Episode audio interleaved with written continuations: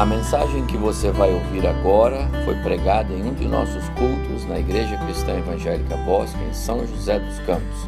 Ouça atentamente e coloque em prática os ensinos bíblicos nela contidos. Convido os amados irmãos para que vamos abrir nossas Bíblias no livro do profeta Abacuque, no capítulo 3. Profeta Abacuque, capítulo 3. Há um, um texto clássico conhecido, uma das orações por avivamento é esta. E eu quero compartilhar com a igreja a continuidade do nosso tema da manhã, com base nesta preciosíssima porção da palavra do Senhor. Abacuque, capítulo 3. Eu vou ler os dois versos, depois faço uma introdução para nos situarmos no texto. Abacuque 3, 1 e 2. Oração do profeta Abacuque sob forma de canto. Tenho ouvido, ó Senhor, as tuas declarações e me sinto alarmado. Aviva a tua obra, ó Senhor, no decorrer dos anos, e no decurso dos anos, faze-a conhecida. Na tua ira, lembra-te da misericórdia até esse verso 2. Que o Senhor nos abençoe. Continuamos falando sobre avivamento através da oração da igreja. O texto que lemos do profeta Abacuque é, é bastante relevante nesse tema. Abacuque foi profeta em Judá, o reino do sul. Um pouco antes da primeira invasão de Nabucodonosor, rei de Babilônia, que em três investidas dizimou uh, Jerusalém e Judá, levando para o cativeiro babilônio quantos judeus ele quis levar como é, servos, escravos, trabalhadores, que assim seriam durante 70 anos. O cativeiro babilônico foi é, projetado por Deus. E o livro do profeta Abacuque conta uma parte desta é, maneira de Deus de trabalhar, disciplinar corrigir, exortar o seu povo. Israel vinha de um processo de distanciamento de Deus, afastamento de Deus. Ah, predominava a independência das leis dadas por Deus a Moisés, cada um agia como queria. Não havia reverência, respeito, consideração ao Deus que os livrara das mãos dos egípcios alguns séculos atrás. Israel vivia é, na idolatria, seguindo deuses dos povos com os quais eles se misturaram. Abacuque, em certo momento, ele não aguentava mais esta cena, este contexto de distanciamento. E ele diz ao Senhor: Até quando? E o Senhor disse: Eu já preparei um plano. E já que você foi despertado pelo meu espírito para falar comigo sobre isso, eu vou conversar com você e vou mostrar a você o que eu vou fazer. Uma das coisas que eu quero dar ênfase hoje na minha palavra é que a oração da igreja, do crente, ela faz parte dos planos de Deus. Porque Deus tem prazer em repartir com você e comigo, meu prezado irmão e irmã, aquilo que ele vai fazer. Ele não nos quer apenas passivos, ele nos quer ativos nos seus projetos. Então ele desperta o espírito de Abacuque para incomodá-lo com relação àquele contexto terrível que vivia a nação de Israel. Mas ao mesmo tempo Abacuque entra em pânico quando Deus revela para ele o que ele está para fazer. Em meio a esse contexto e a essa conversa pesadíssima entre o profeta Abacuque e Deus, Deus o conforta com é, é, promessas de restauração. Deus não é Deus de castigar os seus filhos pela desobediência e para por aí. Deus não usa a disciplina como meio para destruir, apenas para punir. A disciplina de Deus é corretiva. A metodologia de Deus sempre leva em conta a aprovação no final e não a reprovação.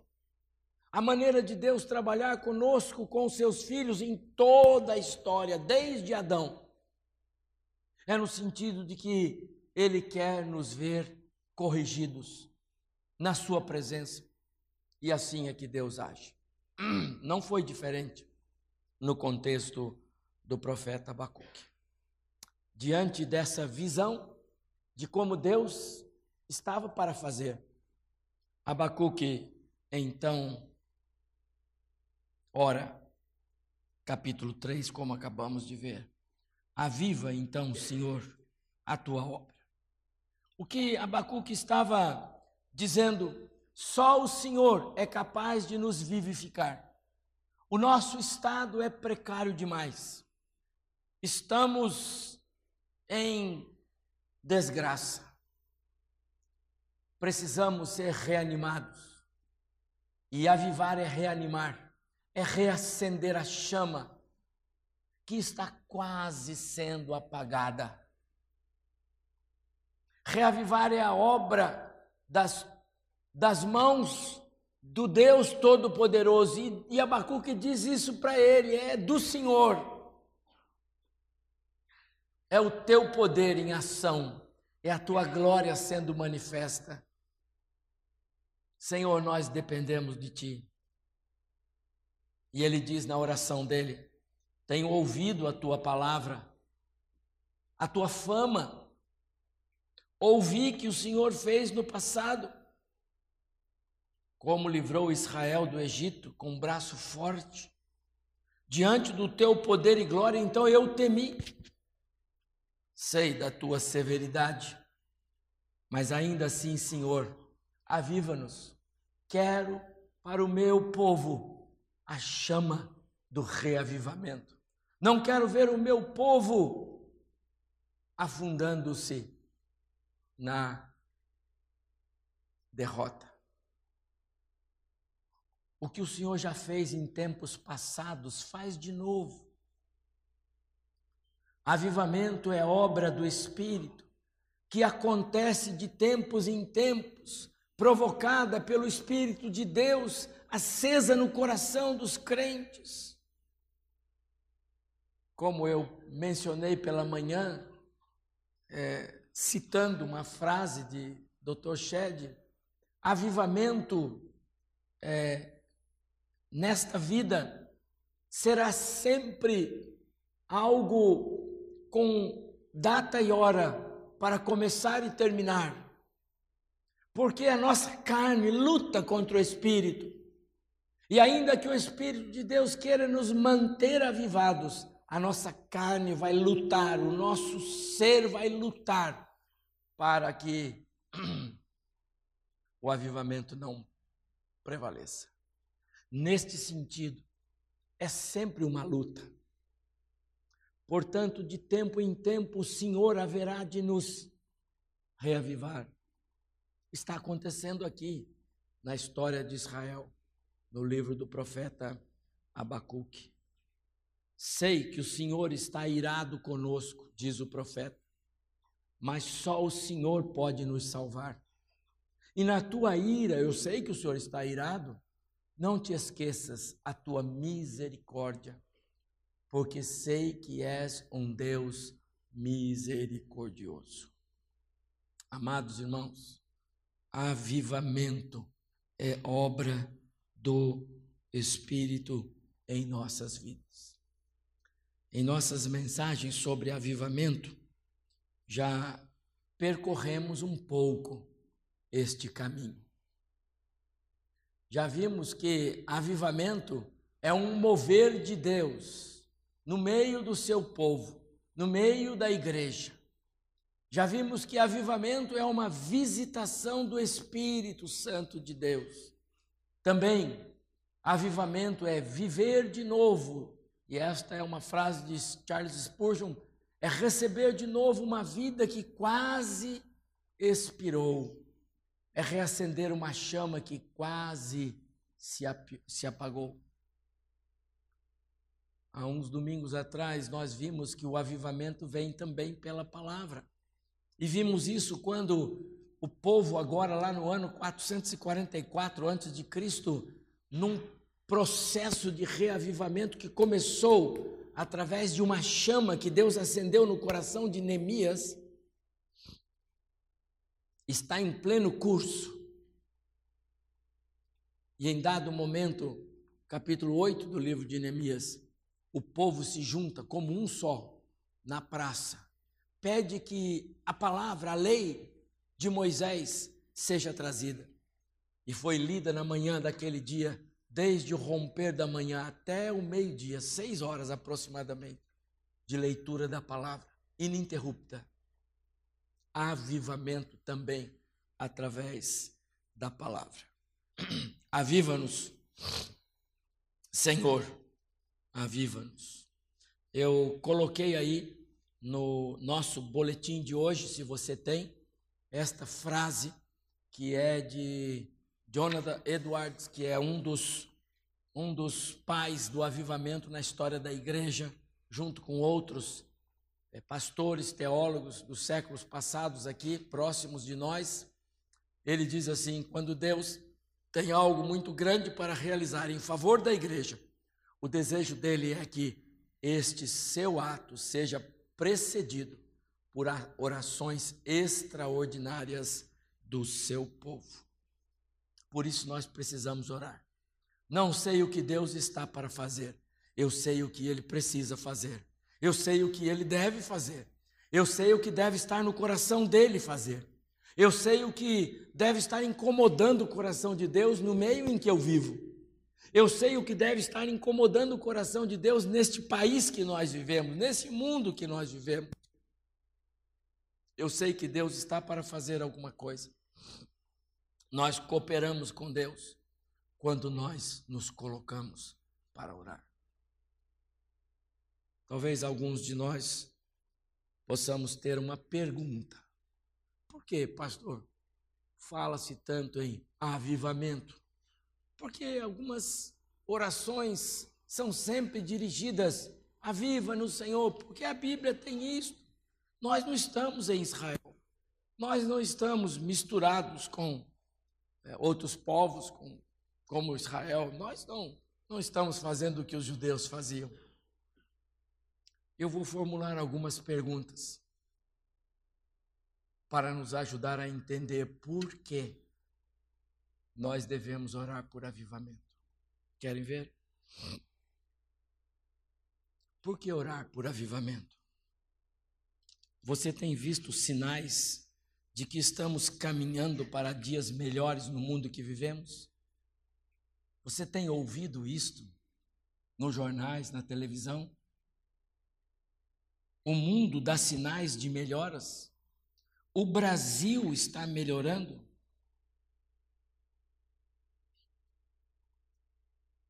As pessoas que governam a nossa nação demonstram ter o temor de Deus?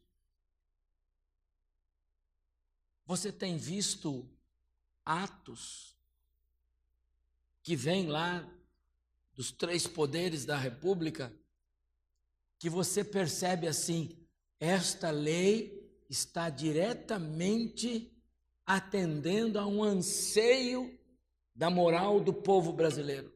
É verdade isso?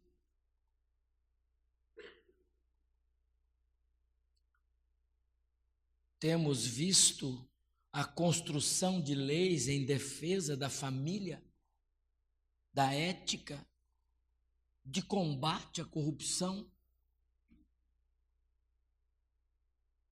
excluindo os esforços da Lava Jato, tão conhecida e popularmente é, falada entre nós, que outros é, mecanismos os nossos governantes têm nos apresentado que indicam que eles estão de fato preocupados em nos dar um Brasil melhor para os nossos filhos e netos. Temos visto aqueles que são os guardiões da justiça, aqueles homens e mulheres de toga preta, seus colegas em Lorival. Temos visto por, por parte desses homens valores morais, valores íntegros, preocupados em realmente fazer um Brasil melhor. Eu nunca imaginava, porque me lembro de quando o papai ainda era vivo, o só referir o nome da, do presidente da República ou do presidente da Suprema Corte tratava-se de alguém de extrema consideração e respeito. E hoje, a primeira charge que eu vi depois que o Brasil perdeu a Copa foi o Gilmar Mendes, ministro do Supremo Tribunal Federal, é, Superior, a mais alta corte do Brasil, com a Constituição Federal olhando embaixo escrito: está aí o Gilmar procurando um artigo para anular o jogo do Brasil. Viraram chacota, porque o que eles fazem, com perdão da palavra, é uma lambança em defesas de objetivos que nós não conseguimos entender. O Brasil está melhorando, o mundo está melhorando. Temos visto esforços do Ministério da Educação, que cuida do ensino e da formação das nossas crianças, em zelar pelo que vem nas cartilhas produzidas pelo governo federal com o nosso dinheiro e que vai entrar na cabeça das nossas crianças. Temos visto, amados irmãos, sinais de que a igreja evangélica está influenciando a nação. Nós aqui em São José dos Campos estamos fazendo diferença na nação, na cidade em que vivemos. Eles olham para nós, igreja, e veem: olha, ali realmente é diferente o negócio. Você quer algo diferente? Vai ali. Eu quero crer que muitas pessoas não se interessam pela igreja evangélica porque dizem assim: olha, não vai lá não, porque lá é igual aqui, entendeu? É igual. Eles fazem tudo que a gente faz. Eles estão na mesma onda ao invés de sermos influentes, fomos influenciados. Ao invés de causarmos mudança, eles causaram mudança em nós. Perdemos os referenciais. Estamos removendo os marcos que os nossos pais puseram. E nós, sem nenhuma dificuldade, sem constrangimento, sem vergonha alguma, nós estamos removendo esses marcos estamos abrindo as portas. Nós estamos igualzinho Jerusalém nos dias de Neemias.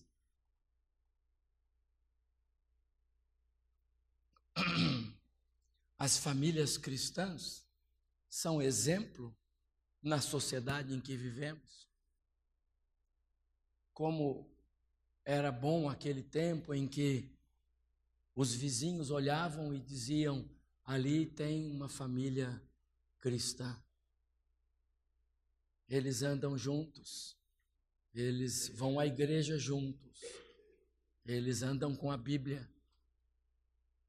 Foi o tempo em que os pais de famílias não cristãs tinham toda a segurança em deixar os filhos com as famílias cristãs. Será que ainda hoje o, os vizinhos, a cidade que nos rodeia, nos vê assim? Irmãos, algumas razões. Naturalmente, nós poderíamos citar muitas outras, mas apenas algumas razões por que precisamos orar por um reavivamento espiritual. Porque precisamos que o Espírito Santo de Deus nos incomode e tire de nós a ideia de concessões. Isso não faz mal. Olha, o ano passado foi assim, não fez diferença nenhuma. Que, que mal faz esse ano? Olha, já te, olha, não tem problema, pastor. Fique em paz. Eu dou tanto valor para aquilo que os nossos filhos estão vendo em nós. É por isso que todo segundo domingo do mês eu faço questão de ter dois momentos de cultos, de ofertórios aqui na igreja, chamando as crianças para vir à frente. Pelo menos uma coisa, meus amados irmãos, elas vão guardar de nós. Lá na minha igreja, eu aprendi, todo mês, eu ia lá na frente e eu via que era hora de nós colocarmos os nossos dízimos e ofertas no altar do Senhor.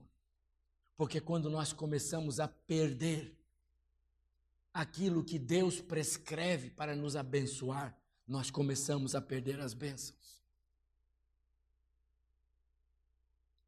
Eu não tenho dúvida que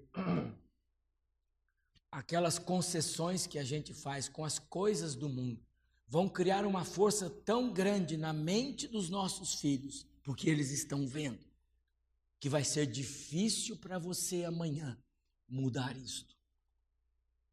Você vai ouvir o que você nunca imaginava ouvir. Então, meus amados irmãos, é preciso sim pedir ao Senhor que nos incomode e nos e produza em nós avivamento.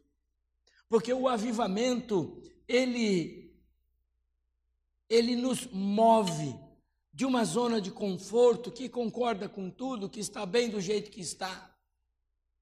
O avivamento nos santifica, nos purifica, nos leva para perto do Senhor, nos faz famílias melhores, nos faz crentes melhores, nos faz igreja. Avivamento não é uma pessoa, avivamento é o grupo.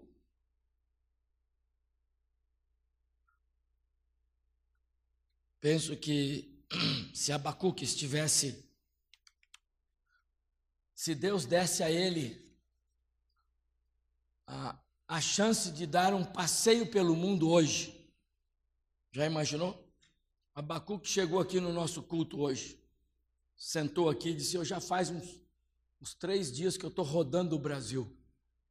Sabe o que ele diria?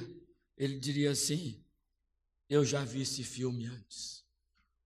Eu já vi um povo perecer por causa do contexto em que está vivendo a igreja evangélica no meio do mundo hoje. As respostas, amados irmãos, a essas perguntas que eu formulei, elas são todas negativas, tá certo? Não imagino que nenhum de nós consegue enxergar nenhuma resposta positiva, nenhuma. E essas perguntas, essas questões são genéricas.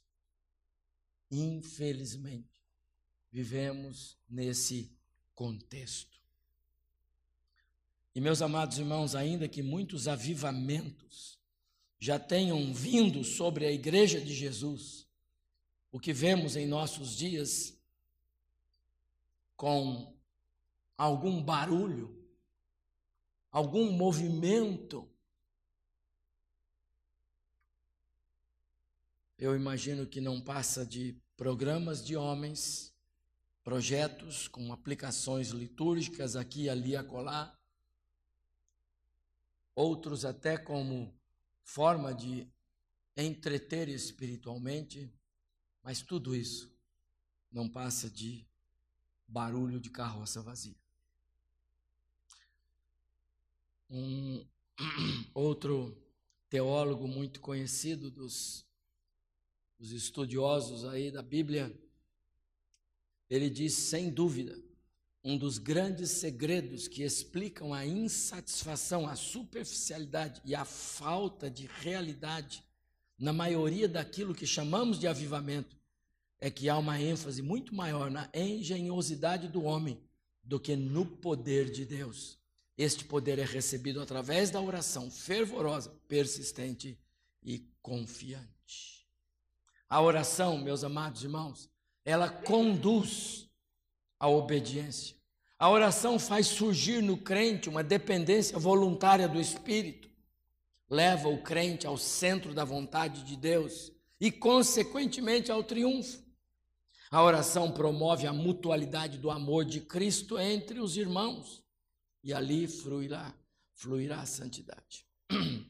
A oração alcança todo o nosso ser, mente, coração, físico e influencia nossos relacionamentos interpessoais e com Deus. Orar é estar por algum tempo na presença de Deus, o Criador, em conversa com Ele e não apenas com palavras, mas também com ouvidos atentos ao que ele vai falar. E tudo isto tendo como instrutor intérprete o próprio Espírito Santo. Meus amados irmãos, orar como ferramenta de sermos melhores crentes, de sermos uma igreja que verdadeiramente honra o Senhor. Orar é o caminho para uma igreja que quer parecer com Jesus. O cabeça. Um corpo que quer se identificar com a sua cabeça é um corpo que ora e ora dizendo: Deus, reaviva-nos, porque estamos estamos morrendo. Estamos perdendo os referenciais. Estamos abrindo mão de valores. Aviva-nos, Senhor. Eu quero, com base nesta, nestas palavras que não são introdutórias, mas eu quero dar algumas razões para a oração por avivamento. Olhando para o escrito de Abacuque, em especial. Primeiro, devemos orar por avivamento, porque os grandes feitos de Deus são precedidos por orações extraordinárias do seu povo. Esta frase de Jonathan Edwards que eu pus no começo, eu repeti aqui para os irmãos, porque ela é muito oportuna. Mas eu vou lembrar. Samuel estava nos planos de Deus, ou não? Sim. E ele primeiro pôs uma mulher de joelhos chamada Ana. Ela não sabia o que Deus ia fazer. Ela não sabia o que Deus tinha planejado, mas ela se pôs para orar. E como Ana orou, e porque ela orou, ela entrou no projeto de Deus. E vem Samuel. E que importância teve este homem nos planos de Deus, na história do seu povo?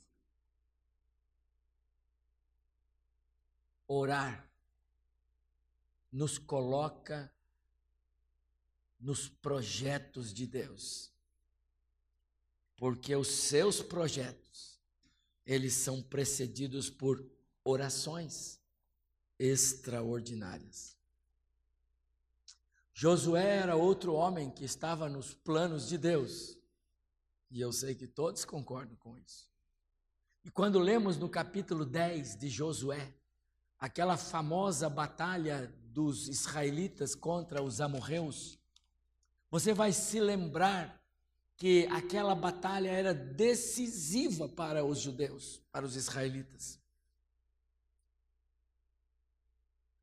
E então o Senhor impeliu Josué a que levasse o povo para o campo de batalha. E eles começaram, e a vitória começava a vir. Mas os amorreus, vendo que o dia iria já terminar, eles pensaram: assim que termine o dia, nós nos livramos.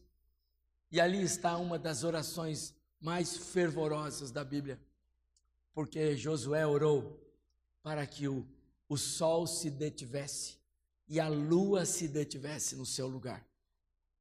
E Deus atendeu esta oração. E assim os amorreus foram totalmente dizimados, enquanto a luz do sol brilhava. Josué orou dentro do plano de Deus, meus amados irmãos. Era plano de Deus construir uma nação em cima de doze nomes de filhos, incluindo aí dois netos que nasceriam no Egito, Efraim e Manassés, filhos de José. Mas não tinha o homem ainda, porque o homem em cima do qual Deus iria escrever essa história chamava-se Jacó. E em cima de Jacó Deus não escreve história, porque Jacó é mentiroso, Jacó é trapaceiro. Jacó é homem de dúvidas, de encrencas. E Jacó precisava passar por uma transformação. E certa vez, no vale de Jaboque, esse Jacó se encontra com Deus numa noite de oração. E naquela noite, meus amados irmãos, Deus contou para Jacó o que estava para fazer. Já não te chamarás mais Jacó, porque ele disse: Eu não vou deixá-lo ir, se não me abençoares. E ele disse: Já não te chamarás mais Jacó, mas sim Israel. E é através desse nome que eu serei conhecido como de fato é conhecido hoje na face da terra. São poucos os que reconhecem isso. Dentre as loucuras do Donald Trump, pelo menos isso ele reconhece. Ele sabe que Israel é mesmo o povo de Deus.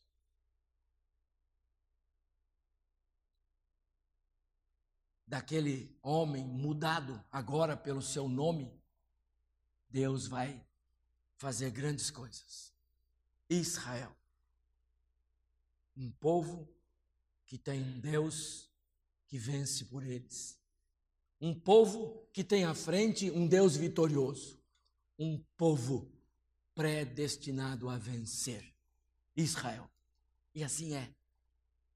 Você entende? Os grandes feitos de Deus não é, são precedidos por orações. Que noite memorável aquela, Gênesis capítulo 32, lá no Vale de Jaboque. Meus amados irmãos, se nós orarmos, ainda que nós não saibamos o que é que Deus tem para fazer, mas se nós orarmos, Deus promove algo extraordinário em nosso meio. Não dá para imaginar que nós estamos caminhando para esse abismo, para essa essa vida de distanciamento do Senhor, como muitas vezes nós estamos vendo dentro das nossas casas. Não dá para imaginar, Senhor, que a nossa nação seja entregue na mão de salteadores, comunistas, pessoas sem escrúpulos, sem princípios, sem moral, apenas e tão somente interessados em si próprios. Nós não podemos concordar com isso, então vamos orar. Deus, reaviva a tua obra. Ainda que o Senhor seja um Deus irado, mas o Senhor se lembra da tua misericórdia, mas faz isto em nosso meio. Em segundo lugar, há uma outra razão para orarmos por avivamento. É que a oração da igreja faz parte dos planos de Deus. Porque é propósito de Deus compartilhar conosco os seus planos. Agora, Ele não só espera que oremos, mas Ele quer que nós participemos. Deus não quer, nos quer passíveis em seus projetos. Você lembra da narrativa de Gênesis 18? Então, Deus provocou Abraão para orar. Vou repetir. Deus provocou Abraão para orar. Ele não precisava. É decisão dele. E ele ia fazer o que ele fez: destruir Sodoma e Gomorra. Ele sabia que a conversa dele com Abraão jamais mudaria o plano dele. Mas como Deus tem prazer em nos provocar para orar, para nos colocar no seu projeto. A oração da igreja por um despertamento, por um avivamento, inclui a igreja nos projetos de Deus. E aí, Abraão, vou te falar uma coisa: eu vou destruir aquela cidade porque ela é muito má. E Abraão disse então, Senhor, mas eu tenho lá um sobrinho, né? Pode ser que ele tenha alguns amigos. Senhor, e se tiver 50 pessoas boas, justas? E que, de, e que Deus maravilhoso é esse? Que abriu o diálogo com um ser pecador daquele. E Deus vai conversando com Abraão. Se tiver 45, eu não destruo. Se tiver 40, eu não destruo, porque Abraão ia dizendo, Senhor, peraí, deixa eu fazer as contas aqui. Meu sobrinho, a esposa, é, e se tiver 40? E se tiver 35? E se tiver 30? Se tiver 25? E ele foi baixando, baixando o número. Chegou numa hora, ele disse, o Senhor só queria conversar comigo, não é? E Deus disse para ele, é isso. Eu queria incluir você, meu filho. Eu vou fazer. Não tem como não fazer e sei que você concorda comigo. Está entendendo? Meus amados irmãos, crente que não ora, não participa do que Deus vai fazer, porque Deus vai fazer. As nossas orações não vão mudar o que Deus vai fazer. A sua oração não muda o plano de Deus. Mas a sua oração faz você entender o plano de Deus. A sua oração faz você compreender que o plano de Deus é melhor do que a sua vontade. Jó, quando escreve a respeito desse, dessa soberania plena de Deus, ele disse: Eu sei que tudo podes e nenhum dos teus planos e projetos podem ser frustrados.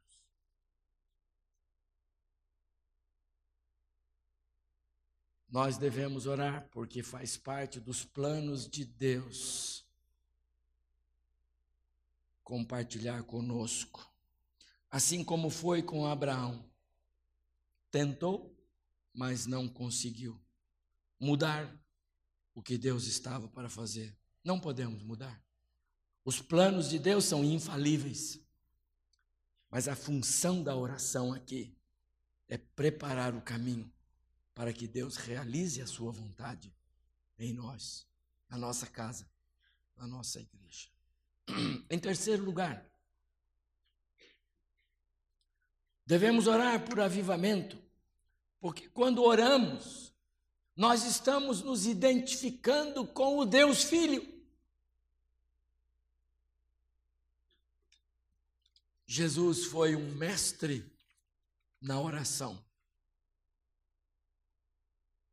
Jesus, ele não somente é, orava como exercício diário, mas orava como uma metodologia de ensino.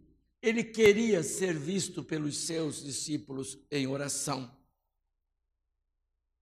para que eles aprendessem o valor da oração. A oração em Jesus o aproximava do Pai. A oração na igreja nos aproxima do Filho. Cristo venceu as forças do mal, mas com muita oração. Durante os seus dias, escreveu o autor de Hebreus, ofereceu orações e súplicas em alta voz, lágrimas, àquele que podia salvar. Jesus o fez como homem para nos dar exemplo e foi ouvido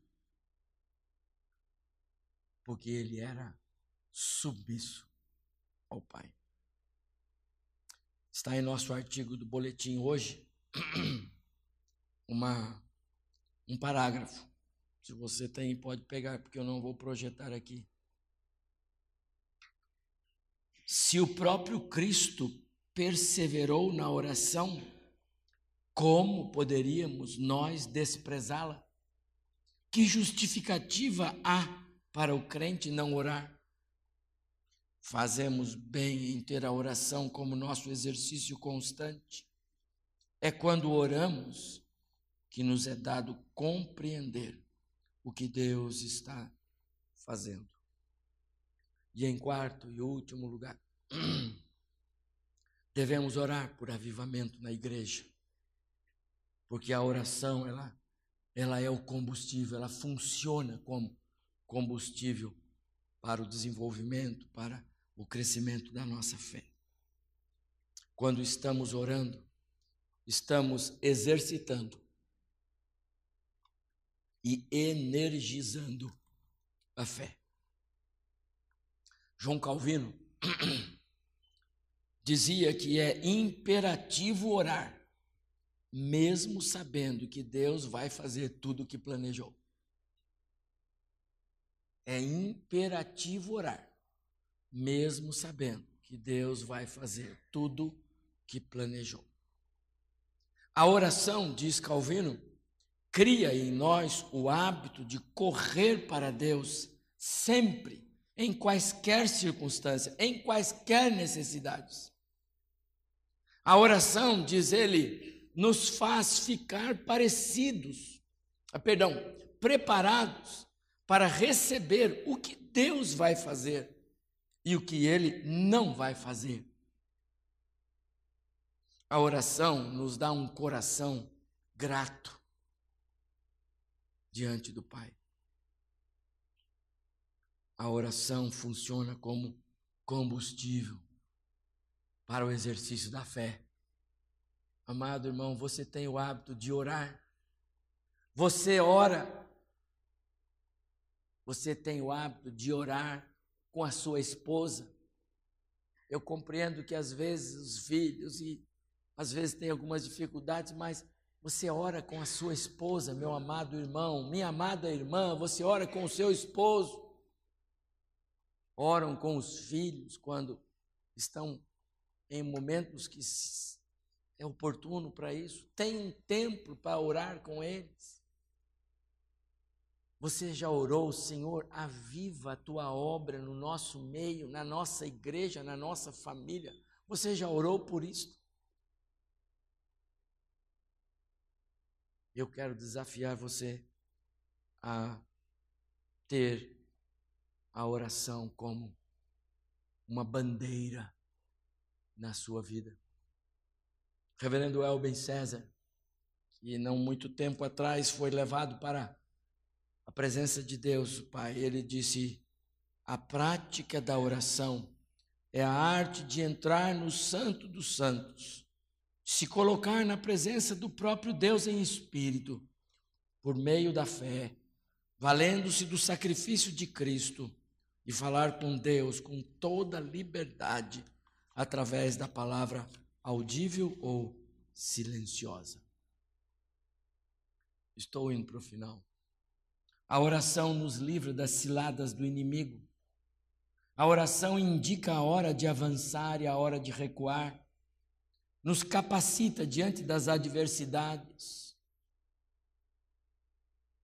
A oração de Abacuque foi dirigida a Deus no ano 605 a.C. Foi mais ou menos assim. Era naquele período em que Nabucodonosor estava para fechar o cerco contra é, Jerusalém. Ah, no ano 539, 70 anos depois, Deus levantou um homem, Nero, é, Ciro, profetizado por Isaías, 200 anos antes, quase. Esse homem era um ímpio, um rei persa, que toma dos babilônios o todo poder. Este homem, Ciro, quando assume o governo da Pérsia, e agora os persas e medos dominam o mundo então conhecido no lugar dos babilônios, a então maior potência até aquela, aquela data, assim que Ciro assume, ele obedece o Todo-Poderoso. Ele se curva a uma ordem do Deus Todo-Poderoso. Primeiro ato de Ciro: voltem os judeus para a sua terra, reconstruam o templo, se organizem de novo, porque o Deus de vocês me mandou fazer isto. Que coisa, meus amados irmãos. A oração de Abacuque, aviva no Senhor. Ele disse: Eu vou fazê-lo, mas no meu tempo, não no seu, Abacuque. O povo vai ficar lá, vai passar pelos 70 anos, mas eu vou atender a sua oração. E quando se passaram cinco, seis anos, o povo estava desesperado. Mandou chamar o profeta Jeremias e disse: O que está acontecendo? Jeremias escreveu uma carta para eles dizendo: fiquem por aí, comprem propriedades, plantem árvores, casem-se, façam a vida, porque vocês vão ficar aí 70 anos. Mas quando vencer, Deus vai restaurar. Ciro entra na história para atender uma ordem de Deus. Amados irmãos, não há dúvida que Deus põe debaixo do seu cajado qualquer rei, qualquer imperador, qualquer homem, se pôs Ciro, o grande rei, pode colocar qualquer um desses outros que estejam por aí. Ele é o Deus. É a Ele que nós oramos. É com Ele que nós falamos. É Ele que nos quer é, no seu contexto de conversa mais perto, mais íntima. É Ele que está dizendo para você: fale comigo sobre este assunto. Converse comigo sobre sua casa. Converse comigo sobre sua família. Converse comigo sobre seus pecados. Converse comigo sobre suas necessidades. Converse comigo sobre os seus planos e eu quero mostrar os meus para você. Não sabemos quando e como o Senhor vai agir. Mas, amados irmãos, devemos clamar por um avivamento no meio da nossa igreja. Devemos fazer isso através da oração. O ministério da oração haverá de nos fortalecer. Seremos mais fortes, mesmo nas nossas fraquezas. Haverá de nos santificar. Seremos mais parecidos com Jesus, ainda que cercados e rodeados pelo pecado. Meu desejo, meus amados irmãos, é levar a, igreja que Deus tem me dado o privilégio de pastorear a compreender a importância da oração pelo agir extraordinário de Deus. É a ferramenta que Deus nos deixou para participarmos com Ele do que Ele está para fazer e vai fazer. Que o Senhor nos ajude, que o Senhor nos dê perseverança, disciplina, fidelidade na prática da oração. E quero dizer, comecemos ainda hoje. Ainda hoje. Que Deus nos abençoe. Você pode curvar sua cabeça? A prática da oração é a arte de entrar no Santo dos Santos, de se colocar na presença do próprio Deus em espírito. Diga a Ele, Deus, Deus, faz algo extraordinário no meio da nossa igreja. Senhor, como nós queremos ver o Senhor fazendo coisas maravilhosas. Os filhos voltando-se para os pais, os pais para os filhos, os maridos se curvando diante das esposas, as esposas diante dos maridos. Oh Deus, como isso seria tremendo. Isso aconteceu em Israel. Filhos rebeldes voltando para os lares, dizendo: Pai, eu sou aquele, o pródigo, mas eu estou de volta.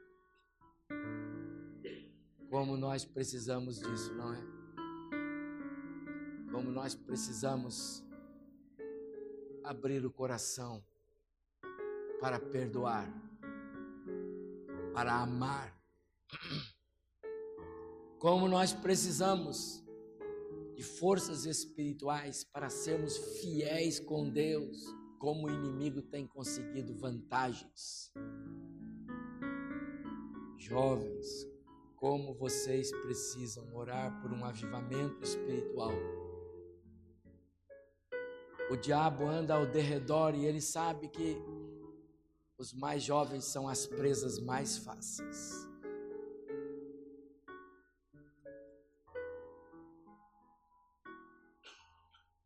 às vezes à beira do precipício.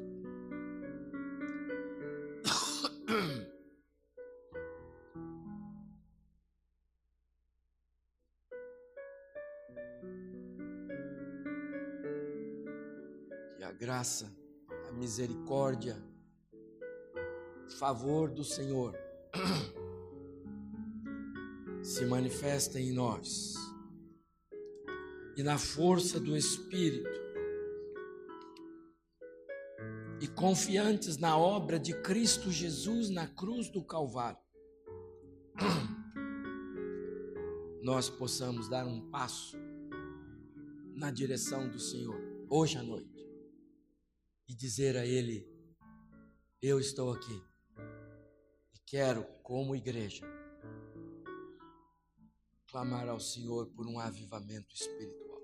Eu quero, eu quero. se todos nós tivermos esse desejo sincero no coração, esta igreja estará dando o primeiro passo. Não sei quantos passos o Senhor vai nos pedir, mas se nós tivermos no coração o sincero desejo de querer ver o sobrenatural de Deus, então Deus haverá de fazer. Ele não o fará se nós não quisermos. Ele salva sem você querer, mas ele não aviva sem estar alinhado com o seu povo. Avivamento é obra do Espírito, em perfeita sintonia com o povo de Deus.